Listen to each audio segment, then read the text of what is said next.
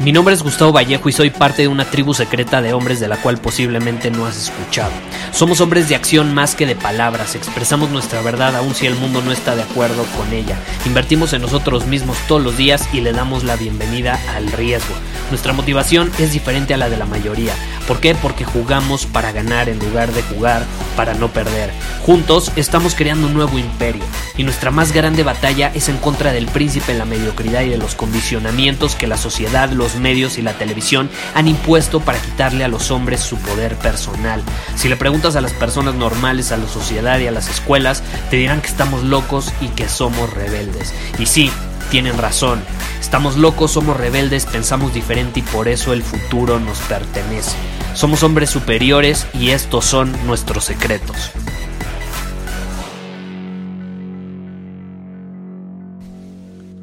Mientras estoy grabando este episodio hay una luna llena increíble en el cielo y te lo quería compartir.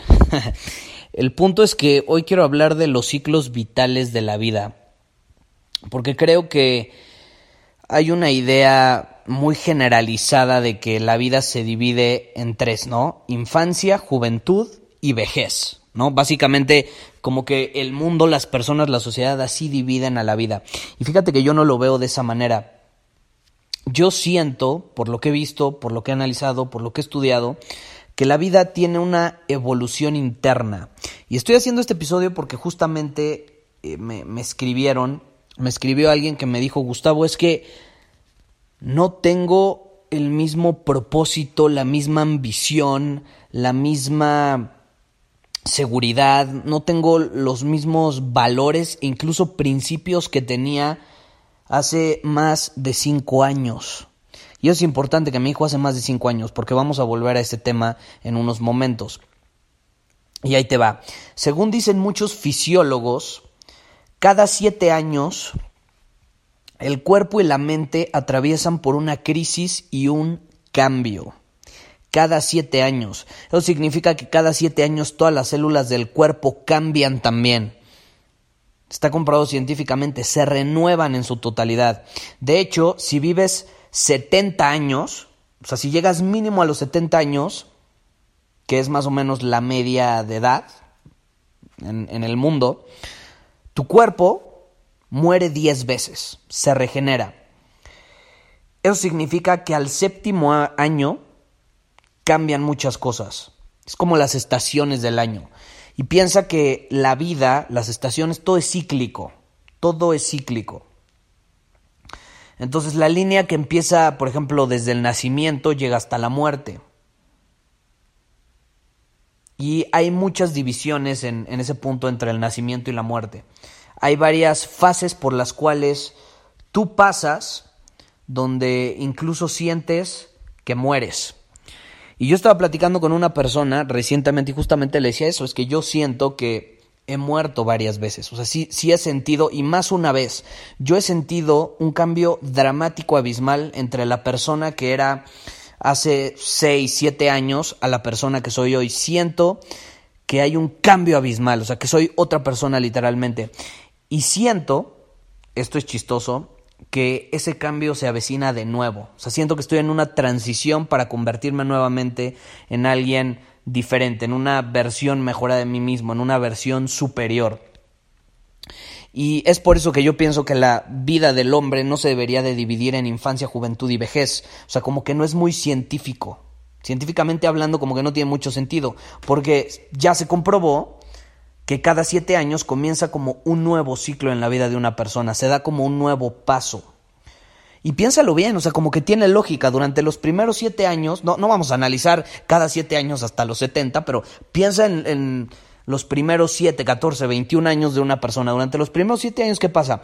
El niño como que se centra en sí mismo es como si él fuera el centro de la existencia, como que toda la familia se mueve alrededor de él, todas sus necesidades deben ser cubiertas lo antes posible, inmediatamente. Y si no es así, pues se va a enojar, se va a enfadar, va a tener ira, va a explotar, va a gritar, va a llorar.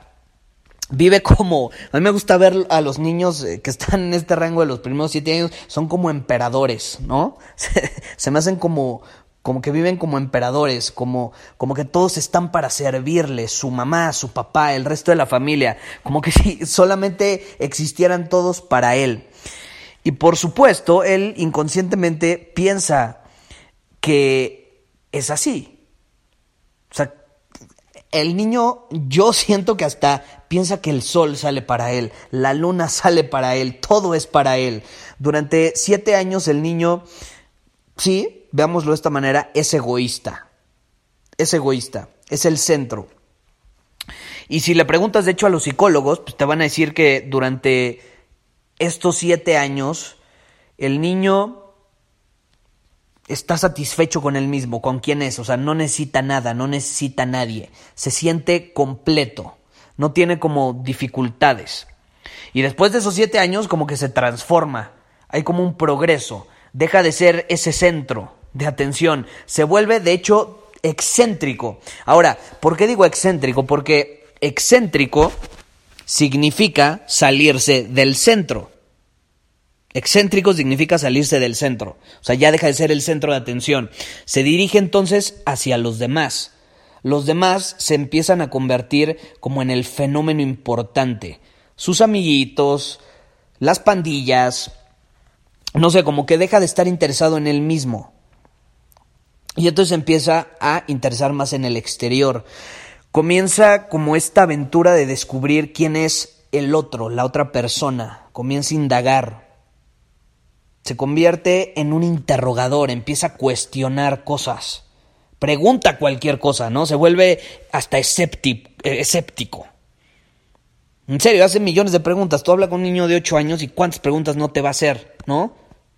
De hecho, hasta llega a desesperar, a aburrir, ¿no? Se, convierte en un niño pesado. Está interesado en los demás, en lo demás. Todo le parece interesante, ¿no? ¿Por qué son verdes los árboles? ¿Por qué el cielo es azul? ¿Por qué, no sé, creó Dios el mundo? ¿Por qué esto es así? ¿Por qué esto es así el otro? Se, se vuelve como un niño filosófico. Y entonces quiere encontrar una razón de las cosas. E incluso se pone a investigar, se, pone a probar. Eh, no sé, mata una mariposa, mata, yo me acuerdo que de niño, y me acuerdo porque me regañaron feo, eh, maté una lagartija para ver qué hay dentro, ¿no? maté una lagartija para ver qué tenía dentro. Y eso hacen los niños de esa edad, destruyen un juguete para ver cómo funciona, rompen un reloj solo para ver qué hay adentro también. O sea, cómo, hace tic-tac, cuál es, cuál es el mecanismo, qué pasa ahí. Se empieza a interesar por lo de afuera, por lo de afuera. ¿Y después qué pasa? Pues vuelven a pasar siete años y llega a los 14.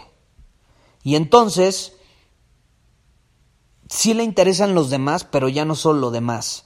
Le, empieza a interesar principalmente pues el el sexo opuesto. ¿Estás de acuerdo?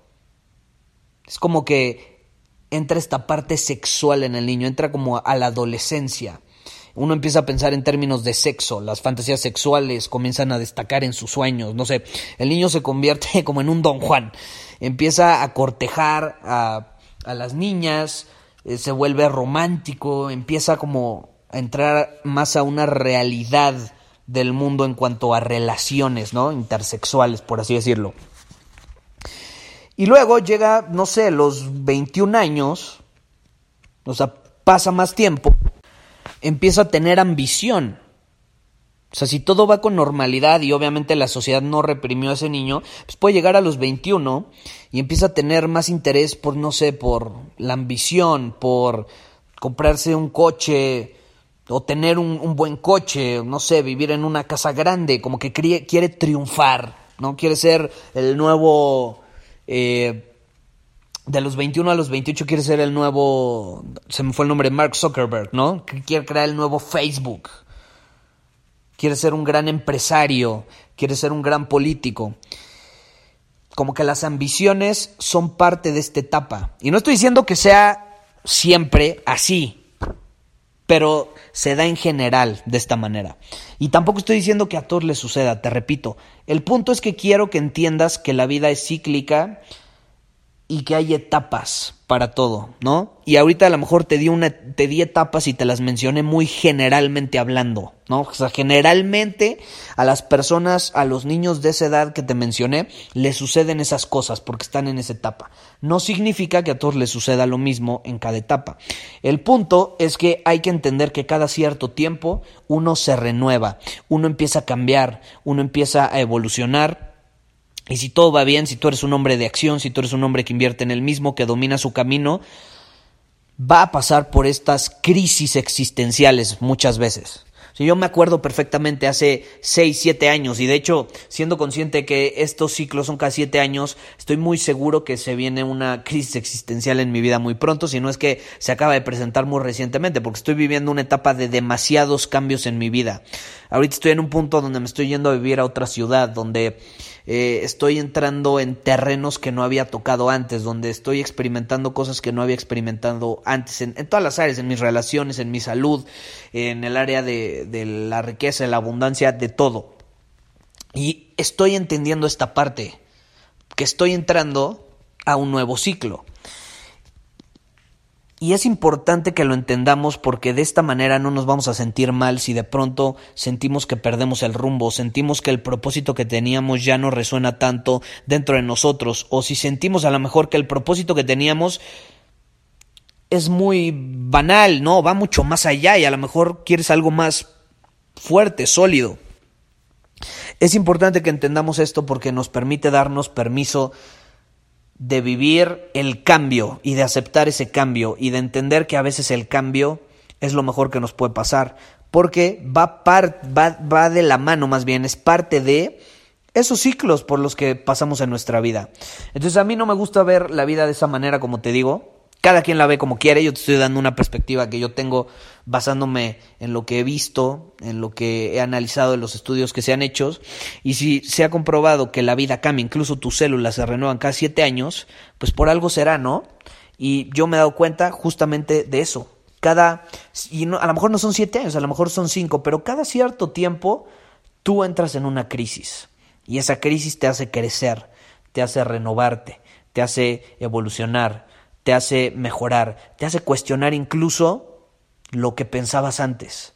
Y muchas veces lo que pensabas antes ya no lo piensas ahora y está bien, se vale cambiar de valores, de prioridades e incluso de visión, se vale mejorar tu visión, se vale cambiar tu visión, se vale ajustar tu visión, tu propósito. Por eso a mí no me gusta decirle a las personas es que tu propósito tiene que ser este súper claro y ese va a ser por el resto de tu vida. No, lo único que tú sabes y que yo te recomiendo que sepas es cuál es tu propósito hoy. Hoy. A lo mejor mañana ya va a dejar de ser ese propósito. A lo mejor mañana ya no te va a llamar ese propósito. A lo mejor va a ser uno nuevo. Y no pasa nada. Porque mañana tú vas a ser una persona nueva. Si eres un hombre superior, te repito, que invierte en el mismo, supera sus límites todos los días, toma acción, hace cosas que lo hacen sentir incómodo, se sale de su zona de confort, mañana ya no va a ser el mismo. Y muy probablemente, como ya no es el mismo, la visión tampoco lo sea. Y no pasa nada. Por eso a mí no me gusta ver tu visión, tu propósito como algo que vas a ser por el resto de tu vida. Es más bien algo que te llena, que te nace, que te apasiona en este momento, pero no necesariamente, y tienes que ser consciente de ello, va a ser igual en un año, en dos años, en siete años, cuando llegue un momento de una transición importante en tu vida. Entonces piensa, analiza, ¿cuáles son los ciclos en mi vida por los cuales he pasado? ¿Cuáles son los periodos de transición por los cuales he pasado, de transformación, de evolución, donde se ha visto esa diferencia marcada entre la persona que era antes y la persona que soy hoy? Y va a ser muy... Muchísimas gracias por haber escuchado este episodio del podcast. Y si fue de tu agrado, entonces te va a encantar mi newsletter VIP llamado Domina tu Camino. Te invito a unirte porque ahí de manera gratuita te envío directamente a tu email una dosis de desafíos diarios para inspirarte a actuar. Además, ahí comparto también información que no puedo compartir abiertamente en ningún otro lugar. Y por si fuera poco, como suscriptor del newsletter vas a tener acceso anticipado a programas masterclass y eventos exclusivos que hacemos detrás de cámaras. Simplemente ve a mi Instagram, si no me sigues búscame como Gustavo Vallejo, envíame un mensaje privado con la palabra secreto, repito, la palabra secreto, y de ahí me encargo para que quedes registrado completamente gratis.